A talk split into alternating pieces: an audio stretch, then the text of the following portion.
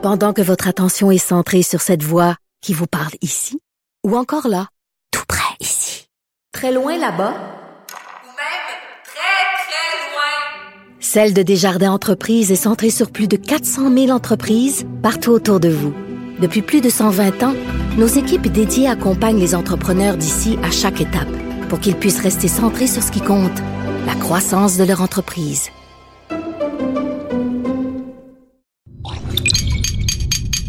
Cube Radio.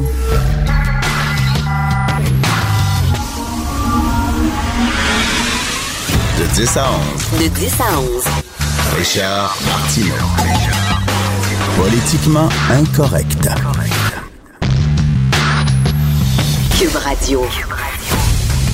Bonjour, bon mardi à tout le monde. Merci d'écouter Cube Radio. Jean-Martin Hossan a la solution pour sortir le PQ du pétrin. Changer de nom. Premièrement, Jean-Martin Hossan, y a-t-il quelqu'un qui peut m'expliquer le mystère Jean-Martin Hossan? Expliquez-moi quelqu'un, je ne comprends pas. Comment ça se fait que dès que Jean-Martin Hossan ouvre la bouche, c'est comme si c'était... L'oracle vient de parler? C'est comme ah, les mots du sauveur Jean-Martin. Le gars, il n'a pas gagné ses élections. Il n'a pas gagné les élections avant les dernières élections. Il n'est pas élu. Il y avait un parti qui marchait pas, ça levait pas. Et pourtant, Jean-Martin Hossan est considéré comme l'inventeur du pain tranché, l'inventeur du bouton à quatre trous, je sais pas. Chaque fois qu'il parle, c'est comme Jean-Martin Hossan. Il revient de l'exil. Le retour de tous les... C'est qui Jean-Martin Hossan? Je sais pas trop. Bref.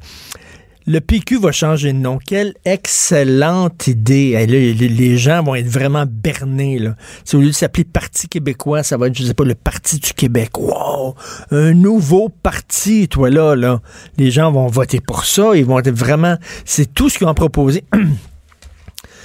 Malheureusement, l'indépendance, ça pogne plus. Peut-être que ça va revenir, mais là, c'est quasiment mort. Ça va peut-être revenir dans 10 ans, dans 15 ans. On sait jamais, là. 15 ans, c'est une éternité en politique, là, comme on dit. Mais là, actuellement, ça pogne plus. Eux autres, ils veulent garder comme proposition numéro un de leur programme, proposition numéro un de leur parti, tout en haut de la charte, l'indépendance du Québec. Mais là, t'as beau changer de nom. Si c'est ça ton premier point, ben ça pognera pas. Qu'est-ce que vous voulez que je vous dise? C'est comme ils sont un peu pognés, le PQ. Là. Parce que, bon, l'indépendance, ça excite plus grand monde aujourd'hui. La fenêtre d'opportunité euh, s'est fermée depuis quelques années. C'était peut-être le combat d'une génération. À tort ou à raison. On peut s'en réjouir, on peut le déplorer, mais c'est ça qui est ça. Tous les sondages le disent depuis longtemps. Fait que là, bon, t'es nationaliste, un peu de centre-droite, tu votes CAC. Si t'es à gauche, ben, tu votes Québec solidaire. Si t'es fédéraliste, tu veux rien savoir l'indépendance du Québec, ben, tu votes Parti libéral. C'est quoi la place du PQ? Quelle place qui lui revient? On dirait que le PQ va vraiment imploser. Il y a une gang qui va s'en aller à la CAQ, il y a une gang qui va s'en aller à Québec solidaire, puis ça va mourir. C'est là que c'est... Et là, ils disent, on va changer de nom. Wow! Comme je disais à LCN ce matin, il y a des gens qui m'aiment pas, moi. Fait qu'à partir de demain, je vais m'appeler Robert Martineau, tiens. Robert Martineau, vous n'y, verrez que du feu. Politiquement incorrect, il y a un nouveau animateur, c'est Robert Martineau. Il écrit aussi dans le Journal de Montréal, mais c'est pas le même gars. Non, non, il a changé de nom. Ouh! Le PQ qui change de nom, mais qui garde, qui garde, le PQ qui change de nom et qui garde toujours sa clause numéro un qui est l'indépendance du Québec. C'est comme un gars qui s'appelle euh, Jean-Pierre Gosse, puis qui change son nom pour Jean-Yves Gosse. Comprends-tu? Le problème est toujours là. C'est qu'il s'appelle Gosse. Il va se faire écœurer. Je m'appelle Jean-Pierre Gosse, mais j'ai changé mon nom. Je me ferai plus écœurer. Je m'appelle Jean-Yves Gosse. Donc, c'est un peu ce qui arrive. Et le, Bloc québécois qui dit on est en grand chantier de refondation, on va, on va repenser au grand complet euh, le parti à partir de zéro. Hey, les élections sont dans quoi? Dix mois, les prochaines élections fédérales? Dans dix mois, on est en campagne électorale. Toutes les autres partis sont en train de présenter des candidats, etc. Puis vous autres, vous voulez refaire le parti à partir de zéro. Voyons. Voyons, voyons. C'est un, peu tard, là. Euh, ils ont même pas de chef. C'est quoi? Moi, je dis ramener Martine Ouellette, mais qu'elle change de nom. On va s'appeler Carole Ouellette. Oh, là, ça va être hein, le vent de renouveau, toi, là, là. Carole Ouellette à la tête du Bloc québécois. Ça va tout être un changement, ça. Un peu plus tard dans l'émission, on reçoit Lise Vanet, qui est la sœur de Christiane Vanet. Vous vous souvenez, elle a été tuée dans une attaque de chien, un chien fou en juin 2016 à Montréal, parce que maître Anne-France Goldwater veut prendre la défense du fameux chien qui a blessé six personnes au mois d'août dernier, dont quatre enfants. Elle dit que ce chien-là ne doit pas être euthanasié, qu'il doit se faire examiner par un vétérinaire, il doit se faire examiner par un expert en comportement canin pour savoir s'il est dangereux. Je rappelle les faits. Le chien pesait 70 livres, un molosse, OK? Il sort de l'auto, il y a une muselière, il voit un enfant, un bébé de 20 mois, il saute sur l'enfant de 20 mois. Tout de suite, fou, en sortant de l'auto, il le jette en bas du lit. Plus tard, il arrache sa muselière. Il mord une petite fille à la tête de 4 ans, 16 points de suture. Il pogne le petit gars de 7 ans, il arrache quasiment le bras. Le petit gars, son bras est quasiment fini. Il mord après le bras. Le petit gars hurle comme un fou. Il y a un automobiliste qui entend le petit hurler. Il arrive, il pogne le petit, il lève dans ses bras. Le chien saute, mange la fesse du petit garçon, mord les mains du bonhomme. Là, on doit taper dessus à coups de pelle. À coups de pelle pour qu'il arrête de mordre. Et là, Anne-France Goldwater se demande ben, je sais pas s'il est dangereux, ce chien-là. Mais qu'est-ce que ça prend pour qu'un chien soit considéré comme dangereux? Il fallait qu'il mange au complet. Si ce chien-là n'est pas dangereux, voulez-vous rire de moi? Ça prend vraiment un expert en comportement canin pour savoir si ce chien-là est dangereux ou pas. C'est absolument n'importe quoi. Voyons donc. Il comme moi, je suis pas un expert, mais je peux vous dire, hum, attends une minute, là, il a mordu une petite fille à la tête de 4 ans, il a voulu mordre un bébé de 20 mois, il a arraché le bras quasiment d'un enfant. Je pense qu'il est dangereux. Je pense qu'il est dangereux. On va en parler.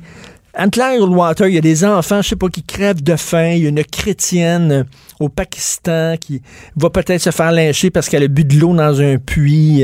Il y a des enfants ici fortement handicapés, euh, autistes, qui ont de la difficulté à avoir des soins à l'école de l'encadrement. Il y a plein, il y a des vieux dans les CHSLD qui massent dans leur couche pleine, remplie de marne, qui ont un bain par semaine et tout ça. Elle, sa grosse cause, c'est sauver un chien qui a voulu manger trois enfants. Hum! My God, je comprends qu'elle a des méthodes pitbull, là. Ben, Maître Goldwater, c'est peut-être qu'entre pitbull, on s'entraide. C'est peut-être ça. Il y a comme une, une internationale du pitbull. Je sais pas où tu Je sais pas pourquoi exactement. C'est sa cause numéro un. Puis là, elle veut que ce chien-là aille dans un chenil dans l'État de New York. Un chenil où les vieux chiens, je sais pas, les vieux chiens fous prennent leur retraite. Fait qu'il va aller là, le chien, là. Puis il va zigner les armes, puis il va, il va se lécher les organes génitaux jusqu'à la fin de sa mort il va mourir tranquillement, pas vite, dans un chez nous des artistes pour chiens. J'aimerais en parler à Maître Goldwater comment ça que c'est sa cause numéro un maintenant. On va en parler avec euh, Lise Vanet. Madame Lise Vanet, je viens de la croiser, elle a long à dire, elle n'en revient pas. Elle, sa sœur, a été vraiment quasiment dévorée tout rond par un chien fou. Euh, complètement fou. Moi, j'avais un ami super proche. On était proche, c'était mon body. C'était un de mes meilleurs chums. Il a décidé de s'acheter un pitbull. Puis là, à un moment donné, j'ai dit, pourquoi tu t'achètes un pitbull? Puis, ça, puis amené le pitbull chez nous. Puis, ouais, ton fils va jouer. non, non, mon fils jouera pas avec ton pitbull. non, mais il est fin, mon pitbull. Ils, ont tous dit ça. Le pitbull est tout le temps fin jusqu'à temps qu'il soit plus fin. Il dit, ben non. Puis là, j'ai dit du mal à son pitbull. Depuis ce temps-là, on ne se voit plus. Il est fâché. Il est fâché, mais j'ai du mal de son chien. Bon. Moi, dans ma hiérarchie à moi, il y a les êtres humains en haut, puis les chiens en bas. il me semble qu'un être humain, c'est plus important qu'un chien.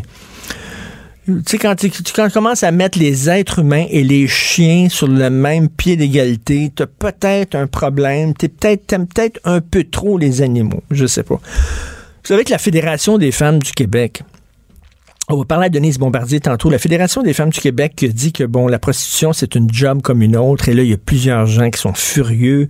Euh, entre autres, euh, Joseph Facal qui écrit une chronique là-dedans, une chronique dans le journal en disant voyons non, ça n'a pas de maudit bon sens qu'on considère la prostitution comme une job comme une autre. Mais ça, on va en parler plus tard. On reçoit Joseph Facal aujourd'hui, puis on reçoit Denise Bombardier. Je vais vous dire la chef, la bosse, la présidente de la Fédération des femmes du Québec, c'est une transgenre.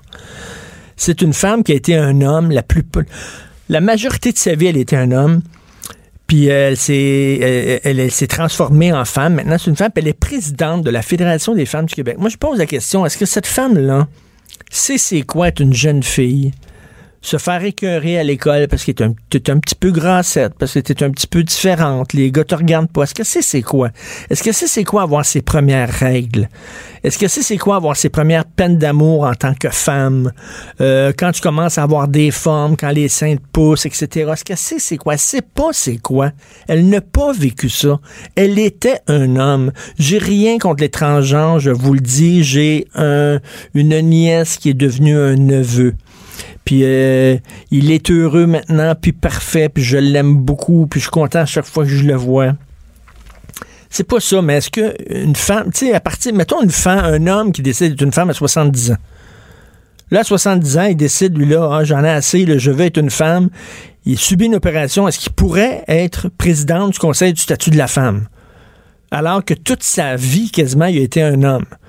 Je trouve ça assez spécial quand même, que la, Fédération des femmes du Québec soit dirigée par une femme qui a jamais connu c'était quoi la vie de jeune femme, la vie... pff, je trouve ça assez particulier. Mais bref, on va en parler un peu plus tard avec euh, Joseph Facal, la position de la Fédération des femmes du Québec, puis peut-être aussi le, PQ qui a changé de nom. Le PQ qui a changé de nom. Je trouve ça tellement drôle. Tu sais, c'est comme les enfants, là, quand ils se mettent la, main devant les yeux, les enfants, disent « personne me voit ». Personne me voit. Je me mets une moustache. Je me mets une, mou- une moustache, puis les gens me reconnaîtront pas. Ou comme un Superman, tu sais. Quand il n'y a pas de lunettes, c'est Superman. Quand il met ses lunettes, c'est Clark Kent. Mais personne ne reconnaît. Personne ne fait un lien. Il n'y a rien qu'à mettre ses lunettes. Oh! Là, il pense qu'il est journaliste, puis il enlève ses lunettes. Ah, mais mon Dieu! Mais c'est Superman! Mais c'est vraiment ça. Ah, mais on va changer de nom. Ils sauront pas que c'est nous.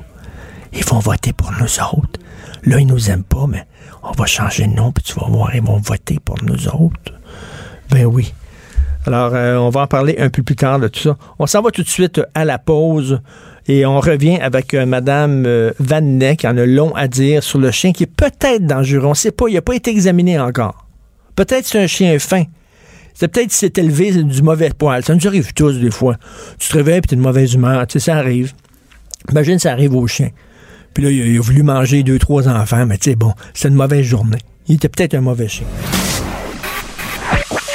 L'art est dans la manière. Non, c'est pas de la comédie. C'est politiquement incorrect avec Martineau. Alors donc, maître Anne-France Goldwater qui euh, s'en va à la défense du chien fou qui a failli euh, tuer des enfants au mois d'août dernier. Pour en parler, nous avons avec nous en studio Mme Lise Vanet, qui est sœur de Christiane Vanet, rappelez-vous, qui avait été tuée dans une attaque de chien en juin 2016 à Montréal. Bonjour, Mme Vanet. Bonjour. Merci d'être là. Désolé de vous rappeler des mauvais souvenirs. Oui. Euh, pour ceux qui ne s'en souviennent pas de Christiane Vanet, mais ça nous avait tous, tous, tous marqué. C'était le chien d'un voisin, hein, c'est ça? C'est ça, le voisin en arrière. Le voisin, Ouais. est-ce, est-ce qu'elle euh, s'inquiétait de ce chien-là? Non, je pense qu'elle savait même pas qu'il y avait un chien euh, parce que ça faisait pas très- tellement longtemps qu'il était là. Et euh, il a, il a gratté sous la clôture, faire un trou pour passer sous la clôture, s'en aller chez, chez elle. OK, bon, on rentre pas dans les détails. Là, bon, ce chien-là, je racontais, là, a mordu une petite fille à la tête de 4 ans, 16 points de suture, quasiment arraché le bras d'un enfant de 7 ans, le mordu à la fesse, il a fallu fesser sur le chien coup de pelle. Pour... Puis là, elle se demande, elle dit, Ben, il est peut-être pas dangereux. il faut qu'il se fasse examiner euh, par un vétérinaire et un expert en comportement canin pour voir s'il est dangereux. Vous pensez quoi de ça? Ah, moi, je trouve ça Vanet? très choquant comme discours parce que ma, Madame Plante a mis un règlement en place en- à Montréal. Il a été adopté ce règlement-là et c'était très clair. On parle d'un chien potentiellement dangereux ou un chien dangereux. Et si le chien est potentiellement dangereux, on va l'évaluer. S'il est dangereux, on l'euthanasie. On est rendu deux mois plus tard et ce chien-là est toujours en vie. Comment ça se fait? J'ai entendu la semaine dernière qu'on l'avait gardé en vie pour enquête. Enquête, Enquête de quoi? Enquête de quoi? on va-tu amener le chien pour témoigner? C'est quoi? c'est- c'est- mais je trouve que c'est une aberration pour, pour les gens aussi. Il y avait-tu besoin, il y avait, il y avait droit à deux appels téléphoniques, là, Euh, un à son père puis un à son avocat. Le chien, c'est quoi, là? genre. Enquêter sur quoi? On sait que ce chien-là, il y avait des témoins, tu sais. Ben, non, puis c'est c'est très clair avec ce qu'on avait vu. Il était déjà dangereux avec les autres chiens. Et là, il a attaqué des enfants, il a attaqué deux adultes et pas des petites attaques, on s'entend. De toute façon, un pitbull, c'est jamais une petite attaque. Qu'est-ce que ça prendrait de plus? Je, je me demande, c'est quoi le, le, le mobile, le- le- l'objectif de mettre Goldwater, de vouloir le garder en vie, ce chien-là? Ce chien-là est dangereux que ce soit ici ou ailleurs. Et là, ils veulent l'envoyer dans l'État de New York, dans un gîte. Ouais, un gîte ou un refuge, je sais pas trop. Je trouve ça quand même très inquiétant parce que de un, on l'a dit, il est dangereux avec les autres chiens. Et si c'est un, refuge, ça veut dire qu'il va être appelé à être adopté éventuellement. Alors, on sait très bien que les pro pitbulls, ce qu'ils font, c'est qu'ils changent le nom du chien. Le chien se promène et il finit par se retrouver dans une famille et peut-être même chez nous parce qu'il arrive du- des États-Unis des fois les pitbulls aussi. Ben, c'est si elle l'aime tant qu'elle l'adopte. Ben, ça pourrait être une solution, mais à la condition qu'elle garde bien, en, bien enfermée chez elle, puis euh, parce que c'est c'est dangereux pour les voisins aussi. On sait que 13 des attaques des pitbulls, ils s'attaquent directement à son propriétaire. Fait que c'est- peu importe où est-ce qu'il va se retrouver, ce chien-là. il- Puis là, le- le- le- le- l'excuse, là, non, euh, il est fin, mon pitbull, il a jamais mordu personne. Ben oui, mais il, il, il morde jamais personne jusqu'à temps qu'il morde. Voilà. C'est, ça. Puis c'est vrai qu'il y a des pitbulls qui vont être fins toute leur vie. Ça, il faut pas le nier, c'est vrai.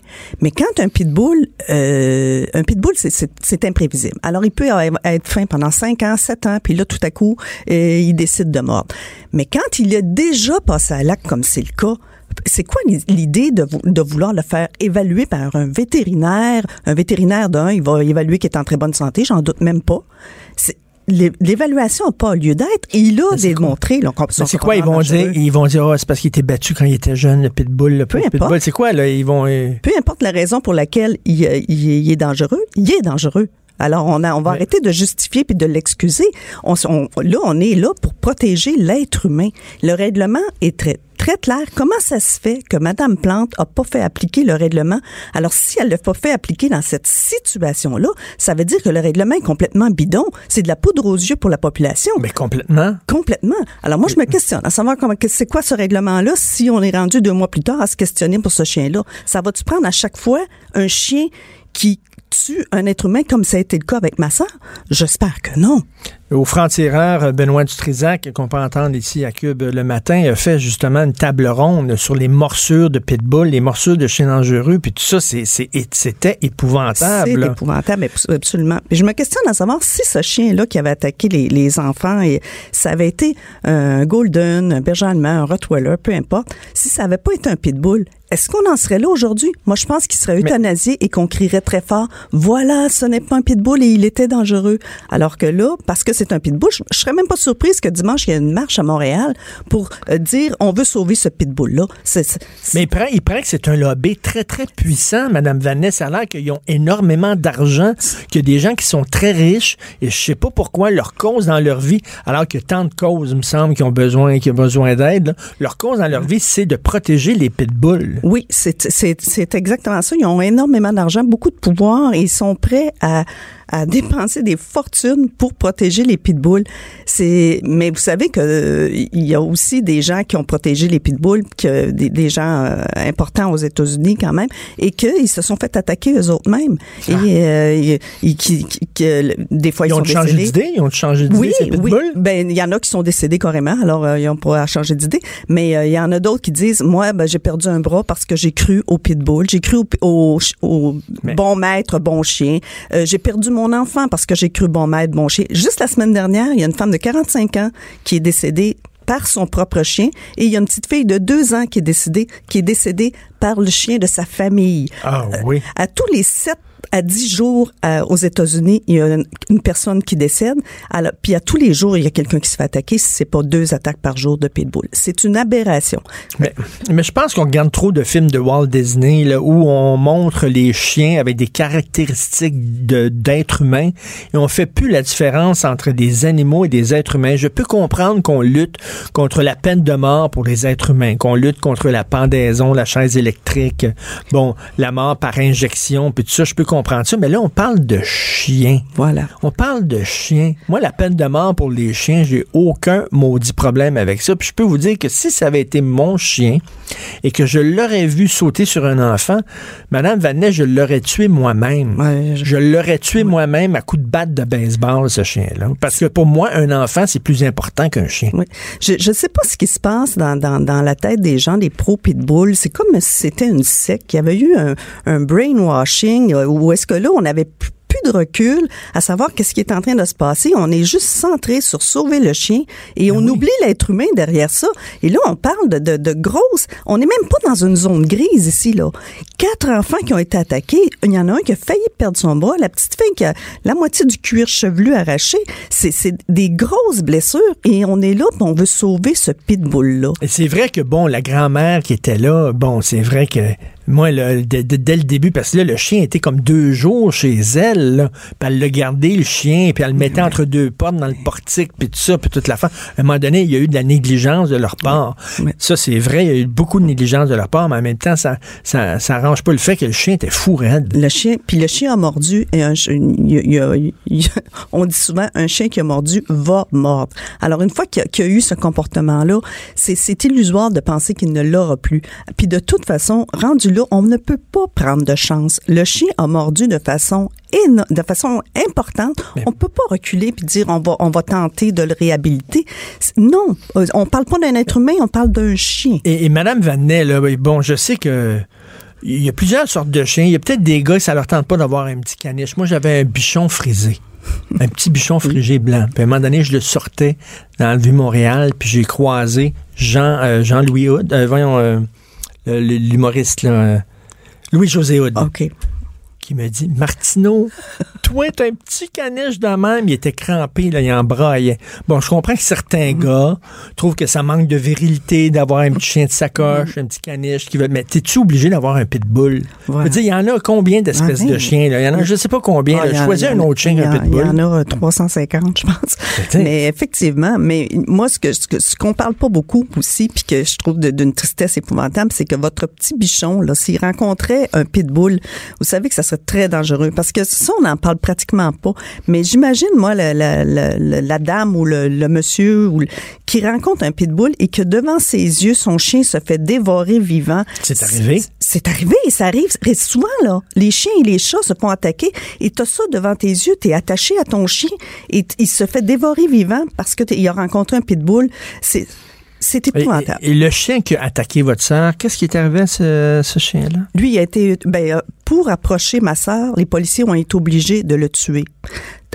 Ça, ils se sont repris à trois fois pour arriver à le tuer. Ben, c'est ça, à trois fois, parce qu'il il, il arrêtait pas. Il là. arrêtait il pas. décrochait pas, Ouais. il mordait. là. Parce que c'est le comportement de, de- du pitbull d'être très très résistant à la douleur et de vouloir aller jusqu'à sa jusqu'à la fin de tuer. Mais de- dans le cas de ma sœur, elle était déjà décédée, mais il voulait pas lâcher la proie. Alors ils sont extrêmement résistants et oui, il a fallu qu'ils se reprennent à trois reprises pour pouvoir approcher ma sœur. Maître Goldwater, euh, je sais pas, euh, comme je disais, il y a tellement de, gens qui sont dans la misère, qui auraient besoin qu'on prenne leur défense. C'est une femme, une personnalité publique, il y a des gens qui l'aiment, elle a fait de la télévision, tout ça. Ça veut faire, mettons, du bénévolat. Il me semble qu'elle pourrait le faire pour des causes pas mal plus honorables que pour défendre un chien qui a failli tuer des enfants. Oui, puis avec tous les moyens qu'elle a, et euh, je, je pense qu'elle pourrait faire de grandes causes. Mais là, je, je pense que c'est tout le contraire qu'elle fait, c'est que de- d'un, je pense qu'elle met Madame Plante un peu dans dans le- dans l'eau chaude, là, Ben parce oui. que c'est pas drôle. Là. Met- Madame Plante a travaillé fort pour mettre ce règlement-là, elle est toute fière de son règlement, et là, la première nouvelle qu'on a, c'est qu'elle peut pas l'appliquer, Euh, ou en tout cas, c'est difficile de l'appliquer. Alors que si Madame Goldwater a, a tant de pouvoir que ça, mon Dieu, il y a tellement de causes qu'elle pourrait défendre. Et vous, est- vous, est-ce que c'est une cause, justement, de, que vous voulez défendre con- contre ces chiens-là? Pour... Ben, je suis pas, faut, faut comprendre, je suis pas contre les pitbulls, en Oui. ce sens que je veux pas aller euthanasier tous les pitbulls Tous les de mes pitbulls, ben ouais. Non. Mais je pense que dans notre société, on n'en a pas besoin de pitbulls. Alors oui, moi, c'est une cause. Je, je, je vais continuer de me battre parce que moi, je pense Ben, que les- les, les pitbulls devraient tous être euh, stérilisés et éventuellement, pour, pour l'instant, ne plus là- avoir de pitbulls. Mais là, il y a des gens qui vont dire que c'est de la discrimination, mais les chiens savent pas qu'on discrimine Voilà, autres. Le- voilà. Le, le- le pitbull, il est pas là avec un autre Non. pitbull en disant hey, Ouais, les caniches ont des droits, puis nous autres, on n'a pas de droits, maudite merde, on se fait discriminer. Il sait pas c'est un chien. oui. Puis il faut se rappeler que c'est quand même l'homme qui a créé le pitbull par différents croisements. Puis c'est comme si on avait perdu le contrôle parce qu'on a tellement croisé des chiens dangereux ensemble qu'on est rendu avec n'importe quoi. Ce... Puis souvent les pitbulls aussi ils arrivent, ce sont des chiens qui sont ramassés par le- la SPCA. Ils savent pas d'où ils viennent. Puis s'ils ont été ramassés, c'est parce que peut-être que les propriétaires en voulaient plus. Comment ça se fait qu'il y a autant de chiens comme ça qui se retrouvent dans une dans à la SPCA ou dans les refuges. Comment ça se fait qu'on on abandonne ce genre de chiens-là Faut se poser la question. Je pense qu'il occupe de 40 à 40% des places de de, de refuges. C'est questionnable. C'est comme le Frankenstein des chiens. là. On a créé un chien en laboratoire, Voilà. il, a, il a quitté le Oui. labo. Là. Oui, exactement. On court après, on a perdu le ouais, contrôle. Merci beaucoup, Madame Lise Vanet, puis j'espère que ça a été entendu, votre appel. Moi, je trouve ça aussi. totalement aberrant. là. Euh, qu'on est en train de, de prévoir une retraite paisible Ah, c'est épouvantable. pour ce chien-là. Il ouais. va aller, il va aller croquer mais- des McBones. Mais, mais moi, je crois pas à une retraite paisible parce qu'avec le genre de chien qu'il a démontré être, peu importe où il va être, avec d'autres chiens ou avec des humains, euh, ça, ça sera pas, pas être Votre paisible. sœur, votre n'a pas eu droit à une retraite paisible. Non, malheureusement, malheureusement. Merci beaucoup. Martineau, franchement, même avec les cheveux gris, il reste un animateur très coloré. De 10 à 11. Politiquement incorrect. Cube Radio. Alors, vous savez que Denise Bombardier, à tout le monde en parle, avait dit qu'à travers le Canada, toutes les communautés francophones ont à peu près disparu. Puis là, elle se fait prendre à partie par les francophones hors Québec. Ça n'a pas de bon sens. C'est vrai, c'est faux. Nous sommes des communautés dynamiques. Le français se porte bien. Et là, ce sont des députés fédéraux qui ont signé une lettre ouverte qu'on peut lire dans le devoir. Le yarb est aux vaches. Madame Bombardier est avec nous. Bonjour, Denise. Oui, et là, je trouve que Ben là, euh, j'ai fait un article dès le lendemain pour. Je vous rappelle ce que, ce que l'échange que j'avais eu avec M. Chrétien. M. Chrétien a dit si vous aviez pas été dans le Canada, si on n'avait si on n'avait pas été dans le Canada, le Québec et le français, on parlerait de français au Québec. Ce sur quoi j'ai ré- j'ai réagi de façon très évidemment, là, on est dans un, on est dans le feu de l'action, en lui disant oui, mais la plupart des communautés sont en train de disparaître. Bon, c'est ce que j'ai dit. Le lendemain, voyant, parce que ça, ça a déclenché immédiatement euh, les réactions que vous savez, et le lendemain, j'ai écrit une chronique dans laquelle j'ai donné des chiffres. J'ai donné des chiffres sur le Manitoba, j'ai donné des chiffres sur la Saskatchewan. Moi, et d'autant plus, je suis d'autant plus euh, euh, euh, dérangée par, ce qui se passe que moi, j'ai été, je suis allée dans les communautés tout au cours de ma carrière. Je suis encore allée euh, en janvier dernier à l'invitation euh, des métis de de de, à de, la ville de village de la ville de Saint-Laurent, c'est un petit village de Saint-Laurent euh, près de près de Winnipeg au Manitoba. Je suis allée participer à un documentaire où euh, je faisais une activité qui est qui est traditionnelle avec eux les métis. Bon, parce que les métis sont des francophones, vous le Ben savez. oui, ben oui. Ce sont les descendants d'Oériel, non, mais pour nos auditeurs, là. Et alors, je suis allée euh, pêcher à moins 35 sur le lac Manitoba, passer des heures, 7, 6 heures de, de la journée en plein milieu de... C'est un immense lac, c'est une mer intérieure. Bon, je, je suis allée, et parce que moi, je suis sensible au combat qui mène, mais euh, de me faire dire, et, de, et, et là, maintenant, voici que le devoir et la presse, hein, le devoir et la presse, Ben oui. les deux, font des, font des papiers pour dire euh, justement pour que- pour en, en disant que je me suis fait euh, que je me suis mis le pied dans la bouche comme ils disent et que j'ai que, que j'ai dit des bêtises alors que j'ai dit simplement c'est pas parce que je dis que euh, une des dernières fois où je suis allée en, en- au Manitoba il y a quelques années il y a encore quelques années euh, il y avait 150 000 personnes qui parlaient français hein? maintenant il y en a 41 000 c'est ça la ben réalité oui, ben oui, c'est la réalité. Les chiffres sont là. la réalité que je deviens celle qui souhaite qu'il y ait la disparition de tous les francophones. Et je suis bien la dernière personne, une des dernières personnes au Québec à, à qui on peut reprocher ça, puisque je défends la langue française partout où elle existe. Je l'ai même, je la défends même en France quand, quand, quand les Français euh, euh, de- se mettent euh, sur le tout le bilinguisme. C'est même pas du Et- bilinguisme, les- le, le franglais des Français. Je le fais sur les plateaux français, je le fais partout. Vous vous réjouissez pas de cette réalité-là? Parce que là, on fait comme si vous étiez contente qu'il n'y a pas de francophones hors Québec. Et premièrement, vous n'êtes pas la seule à avoir à être arrivée à ce constat-là. Il y a plusieurs personnes qui le disaient au fil des Mais ans. les- là. mais oui, mais tous les spécialistes qui le font, et ça n'enlève rien à cette espèce de, de, de courage. euh, un courage qui, est- qui est un peu de, de- le, de- le, de- le dernier souffle du courage de se défendre.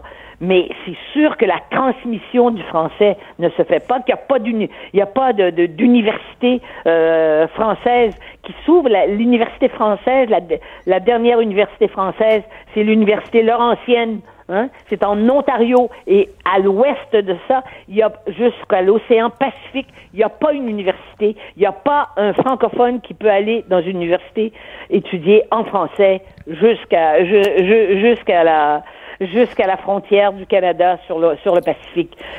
Et il y a évidemment euh, la, la, la situation des, des, des Acadiens parce qu'ils sont encore un- le nombre, la loi du nombre joue. hein, Et là, et ils, veulent, ils veulent tous vous inviter dans leur communauté. Venez voir à telle ville, venez voir à telle ville. Oui. Vous connaissez mais, cette mais, réalité. mais j'irai, mais j'irai éventuellement, mais je n'irai pas dans les conditions actuelles où, où je- on veut m'utiliser. Et les députés franco-ontariens qui se sont réunis, je veux dire, si tu, pour- plaçons ça dans la dimension, dans, dans le contexte politique. Monsieur Trudeau euh, est- n'est pas très populaire euh, au Québec, n'est-ce pas? Il est à deux ans. Évidemment, il y a encore deux ans. Ben, c'est c'est quand même la province au Canada où il est le plus populaire, là, Justin, là, au Québec. Là. Oui, mais ça, mais oui, mais parce qu'il y a la communauté, c'est- tous ceux qui ont voté pour les pour les pour les pour les libéraux de Monsieur euh, de, de Monsieur Couillard, euh, ils, ils sont ils restent là. Donc il y a y a des gens qui vont voter pour lui. Mais je vous dis que dans parmi les francophones, c'est pas euh, il a besoin du Québec, il va avoir besoin du Québec si, euh, par exemple, en Ontario, il ne trouve pas assez d'appui. Autrement dit, il y a un problème politique. Et là, qu'est-ce qu'on veut faire? On veut faire diversion. Et moi, je vais servir de, de, de, de bouc émissaire pour montrer que la politique canadienne est formidable à l'endroit Ben, des euh, des minorités à l'extérieur. Et à quel Mais point, ils- à, quel point au fédéral, on s'occupe bien de nos francophones. Oui, oui, Ben oui. s'occupe bien de l'anglais, mais Ben on oui. s'occupe, mais on s'occupe du chinois en, en Colombie-Britannique. Hein, Il y a une ville, Richmond, en Colombie-Britannique. Moi, je suis allée. Je veux dire, vous arrivez au centre-ville, il y a que du chinois. C'est du chinois et l'anglais. Et parfois, il y a même que du chinois parce qu'ils sont, ils sont rendus 40 de la population. Donc, il y a des, il y a, il y a bien sûr les gens qui sont en immersion, mais ça, c'est des gens, c'est des gens particuliers. C'est les, les Canadiens anglais qui mettent leurs enfants en immersion française. Mais Denise, on les met en immersion française comme ils les mettraient en immersion française en France, quoi. Même, même à Ottawa, je vais, je vais régulièrement à Ottawa, il y a des beaux musées là-bas, je vais là avec mon fils et tout ça. À Ottawa, il y a, ça- il y a beaucoup de commerces et de restaurants où on a de la difficulté à se faire servir en français. C'est la capitale nationale. Mais bien sûr, mais ça, on le sait. Hein? Puis on a des puis les premiers ministres du Canada anglais, vous savez, à une certaine époque, les premiers ministres du Canada anglais, il y en avait quand même un, nom- un, un- un nombre certain euh, qui s'assurait de parler un peu français. Maintenant, on, se préoccupe même plus de ça. Et même, en- même au Nouveau-Brunswick, le premier ministre du Nouveau-Brunswick, quand même, là où il y a les, là où il y a une population acadienne importante, eh ben, on sait qu'il n'est pas bilingue, il parle, il parle pas français. Alors donc, euh, c'est, c'est, je veux pas être instrumentalisé par le je- par le- par système fédéral. Et, au fond, ce qu'il faut dire, c'est que si on se bat pas au Québec, c'est ça le message. Si on ne sait pas se battre pour pour que notre langue se perpétue, eh bien qu'on regarde le- la- les batailles qu'on menait et qu'on que mènent encore, mais des des, des minorités de francophones ailleurs au Canada. Et moi, j'ai toujours dénoncé, euh, Richard, la politique du Parti québécois. Le Parti québécois, je trouvais, avait beaucoup d'arrogance vis-à-vis. il se il- Ben, il- René Lévesque, ils appelaient les dead ducks. oui, mais ils, ils étaient arrogants vis-à-vis des Canadiens anglais. Moi, j'ai souvent entendu les Canadiens français, Français. de- de- des autres provinces, oui. Je, ils disaient, ben alors, écoutez, on va faire l'indépendance, puis ils s'en viendront vivre chez nous. tu sais. Ou sinon, Voilà. ils mourront, sinon ils crèveront dans leur province. C'est ça qu'ils disaient. Ouais. là. Ça, j'ai toujours trouvé ça inacceptable qu'on qu'on les qu'on traite les qu'on parle de nos frères qui sont nos frères et sœurs qui sont francophones dans les autres provinces et qui sont des francophones de souche on connaît quand on connaît l'histoire du Canada. Mais et puis surtout avec le multiculturalisme il faut bien dire que la situation des francophones dans le reste dans les dans dans, dans le Canada euh, elle est encore plus fragilisée parce que maintenant chaque communauté veut va, veut, avoir veut avoir des exigences par rapport à sa culture, par rapport à sa religion, par rapport Ben à oui. sa langue, n'est-ce pas? Alors donc c'est encore Et que les francophones, maintenant, sont traités comme une, une minorité parmi tant d'autres, c'est tout. Là. Voilà, plutôt qu'un des deux peuples fondateurs du Canada, c'est traité comme une minorité au même titre que, le, je sais pas, les Sikhs, les Sri Lankais, les Vietnamiens, les Tamouls, etc. là. Oui, les, les Ukrainiens, il y a des communautés Ben ukrainiennes oui. importantes, mais euh, vous avez dit la chose. Il n'y a plus de peuple fondateur. Il n'y a plus de, on ne parle plus des deux peuples fondateurs. Ben non, c'est terminé, ça. On ne parle plus de ça. On est dans le communautarisme euh, fondamental. Et dans cette espèce de magma-là, c'est sûr que la situation devient encore plus critique pour les francophones des autres provinces. C'est ça que j'ai dit. Mais là, on persiste. Et, et quand je vois les journaux euh, comme Le Devoir qui qui ne, qui ne parlent que de ça en, en fonction de moi, et je, vous, je veux juste vous dire une chose, et je suis mal à l'aise de le dire parce que ça devrait être quelqu'un d'autre, mais euh, moi, je viens de publier les- mes mémoires, hein, que je suis numéro un au Québec. J'en ai vendu plus Ben de oui. 6000. Et euh, j'ai pas un mot sur mon livre. Euh, dans les pages euh, littéraires de- du devoir et ce matin ils, ils mettent ma photo avec un encadré pour dire que je me suis encore fait euh, qu'on a encore voulu me Ben, mais moi, j'ai l'impression, j'ai l'impression, Denise, qu'on vous attendait au tournant. On cherchait un prétexte pour vous tomber dessus dans le devoir, dans la presse. Puis là, c'est arrivé. sortie- Là, c'est arrivé. mémoires, Ben, tout clair. à fait. Et Denise, ce soir, parce que c'est l'enregistrement de notre deuxième podcast, Sophie et moi, on a reçu à la maison de Vienne qui vient souper Guy Nantel, Anne-Marie Lozic. Ce soir, c'est vous et Michel Barrette.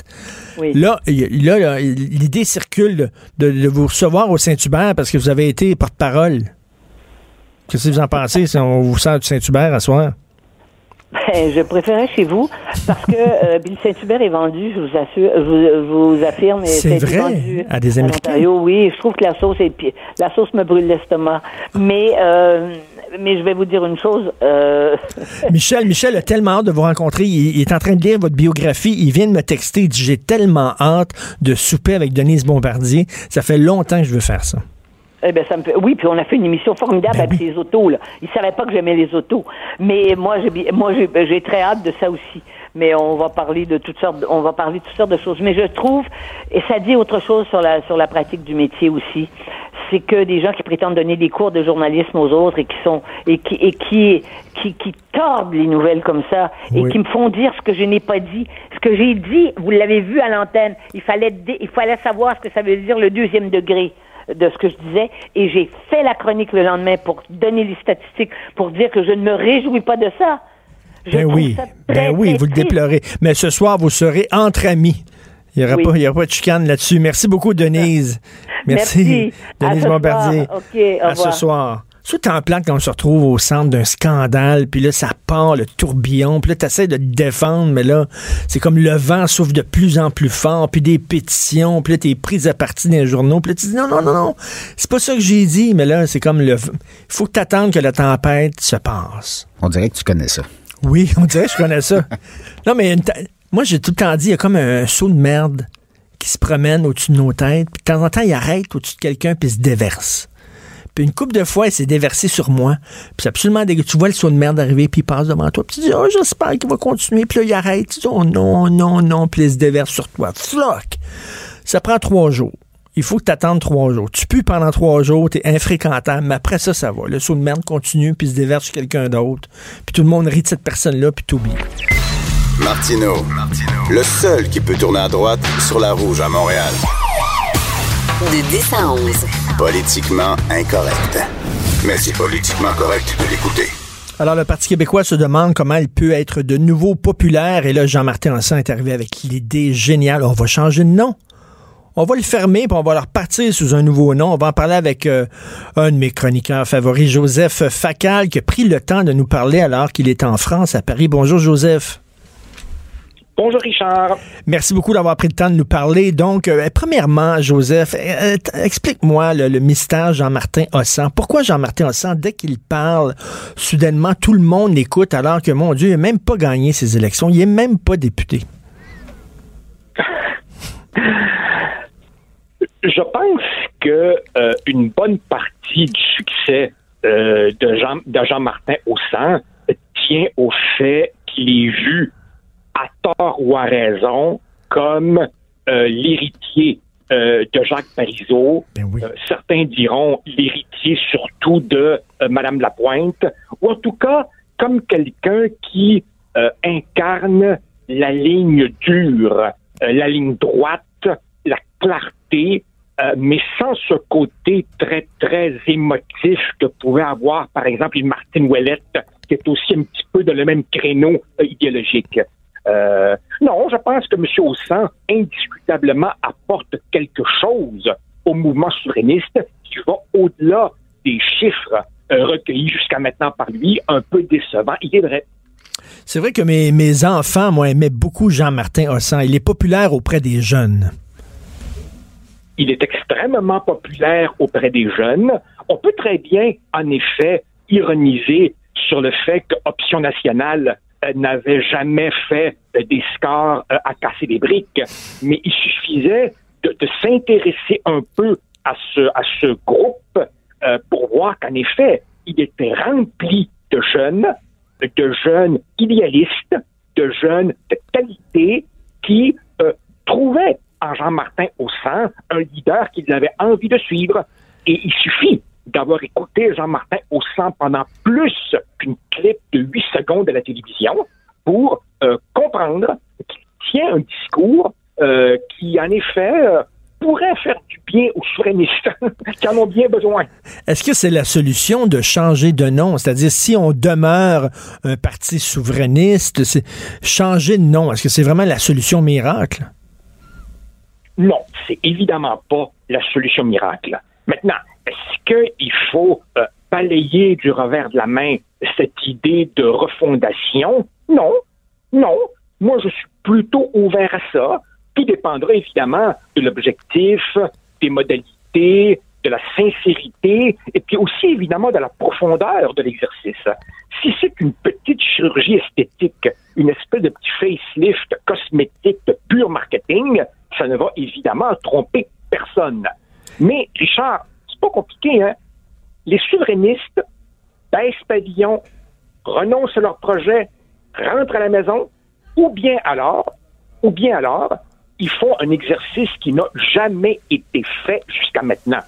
Chose certaine, ils peuvent pas faire comme si le 1er octobre, ça avait été un petit accident de parcours, là. C'est une véritable débâcle qu'ils ont suivi, qu'ils ont, qu'ils ont, qu'ils ont euh, subi. Mais tu parles d'exercice, Joseph. On leur demande aussi régulièrement de faire un exercice de contrition et de se fouetter en s'excusant d'avoir eu l'idée d'une charte des valeurs. Encore aujourd'hui, Jean-Martin que, que, les, que les ennemis, que les adversaires du PQ tentent de dire que leur charte des valeurs soit toxique, c'est une chose, mais que les péquistes eux-mêmes ont maintenant en sont rendus à, à répéter le discours faux de leurs adversaires eux-mêmes en essayant de prendre leur distance avec la Chambre des valeurs en, s'excusant de l'avoir proposé. Je trouve ça problématique, moi. Ah ben là, ah ben là Richard, tu, soulèves un point absolument fondamental, qui est que si on veut faire un exercice de mise à plat de l'ensemble du mouvement souverainiste, puis de se poser les vraies questions, ben moi je m'attends à ce qu'il y ait des gens qui disent Wow, minute là, si la souveraineté n'est pas là pour affirmer et renforcer une identité québécoise qu'il faut savoir poser de manière décomplexée, oui. si on n'est pas prêt à dire ça, alors pourquoi faire la souveraineté? Ben oui. On ne fera certainement pas la souveraineté du Québec pour l'écologie. Hein? Alors évidemment, euh, comme tu le dis, si on accepte de faire cet exercice, qui, à mon humble avis, si tu me permets, doit aller bien au-delà du Parti québécois. Euh, hmm. Il faut impliquer évidemment le bloc québécois là-dedans, qui, est, branché sur un respirateur artificiel. Il faut, il faut impliquer tous les organismes de la société civile souverainiste ou ce qui en reste. Et là, évidemment, il faudra se poser une série de vraies questions. Euh, L'identité. Moi, par exemple, tu le sais, je l'ai écrit. Je suis de ceux qui pensent que la charte des valeurs, c'était une démarche tout à fait légitime. Ben oui. Et les chiffres montrent qu'elle était soutenue par la majorité des francophones. Alors, évidemment, il faudra se demander, moderniser le discours, peut-être, mais le javeliser, le renier, certainement pas. Il y aura aussi, évidemment, un débat entre les pressés et les moins pressés. Il y aura évidemment le sang, il y aura évidemment le sempiternel débat entre ceux qui nous disent, ben, la souveraineté, c'est forcément pour construire un Québec de gauche, puis d'autres comme moi qui vont dire, wow, wow, wow, wow, wow, si un jour, si un jour le Québec devient un pays, ben, les Québécois décideront s'ils veulent être gouvernés à gauche ou à droite. Et ça, euh, ça c'est. Et ça, c'est ce que Pierre Falardeau, c'est ce que Pierre Falardeau disait. La souveraineté se vaut en soi. On n'a pas besoin de l'arrimer à une autre cause pour la rendre légitime et honorable. C'est-à-dire, on va faire la souveraineté pour faire la souveraineté et pas pour avoir davantage de pistes pas pour être un paradis vert, pas pour être à gauche, pas pour être à droite. On va être un pays normal, disait Pierre Fernando. Et après ça, au fil des élections, des fois on sera à gauche, des fois on sera à droite, mais on n'a pas besoin d'accrocher la souveraineté à une autre cause qui serait plus importante qu'elle. Ben Richard, il me semble, il me semble que si un souverainiste est authentiquement démocrate, ben, il va laisser la démocratie québécoise parler dans le futur pays du Québec. C'est en quelque sorte verrouiller l'avenir que de dire le seul pays du Québec valable sera un pays de gauche ou un pays socialiste. Non. Et puis en plus, en plus, c'est non seulement une conception autoritaire de la politique, c'est une conception niaiseuse de la politique. Parce que ce faisant, ce faisant, on tourne le dos à tous les souverainistes plutôt conservateurs. Des gens comme euh, notre ami Mathieu Bocoté ou des gens comme jadis Lucien Bouchard, Jacques Brassard, Jean Garon, Camille Lorrain, qui n'étaient pas des gauchistes illuminés. Eh bien, c'est ça, il faut que le PQ redevienne une coalition, ce que c'était avant. Et là, c'est un parti de gauche. ben, moi, si, si, si j'étais de gauche, ben, je voterais pour la vraie gauche, c'est-à-dire Québec solidaire et pas nécessairement pour le PQ. Il faut que ça redevienne une coalition comme avant. Il faut que les gens qui se sentent pas bienvenus au Québec parce qu'ils au Parti québécois parce qu'ils étaient un peu trop à droite, ils sont peut-être partis pour la CAQ. Il faudrait que ces gens-là reviennent au PQ. Oui, et là, évidemment, ne nous comptons pas d'histoire c'est un immense, immense, immense défi dont les résultats sont tout à fait incertains. Quoi qu'on puisse penser de M. Legault et de ses limites, la vraie coalition, c'est lui en ce moment. À la CAQ, il y a des anciens péquistes que je soupçonne de demeurer des souverainistes. Il y a des fédéralistes. Il y a des gens qui viennent du Parti libéral. Il y a des gens qui viennent de l'ancien ADQ. Il y a des gens qui viennent du PQ. Elle est là, la coalition. Puis à mon humble avis, si tu veux, l'une des questions les plus fascinantes de la politique québécoise dans les prochaines années, c'est que va faire le gouvernement de M. Legault quand il va frapper lui aussi Ben oui. le mur canadien? Parce qu'il va le frapper, le mur canadien. Il va se faire dire Évidemment non. qu'il va le frapper.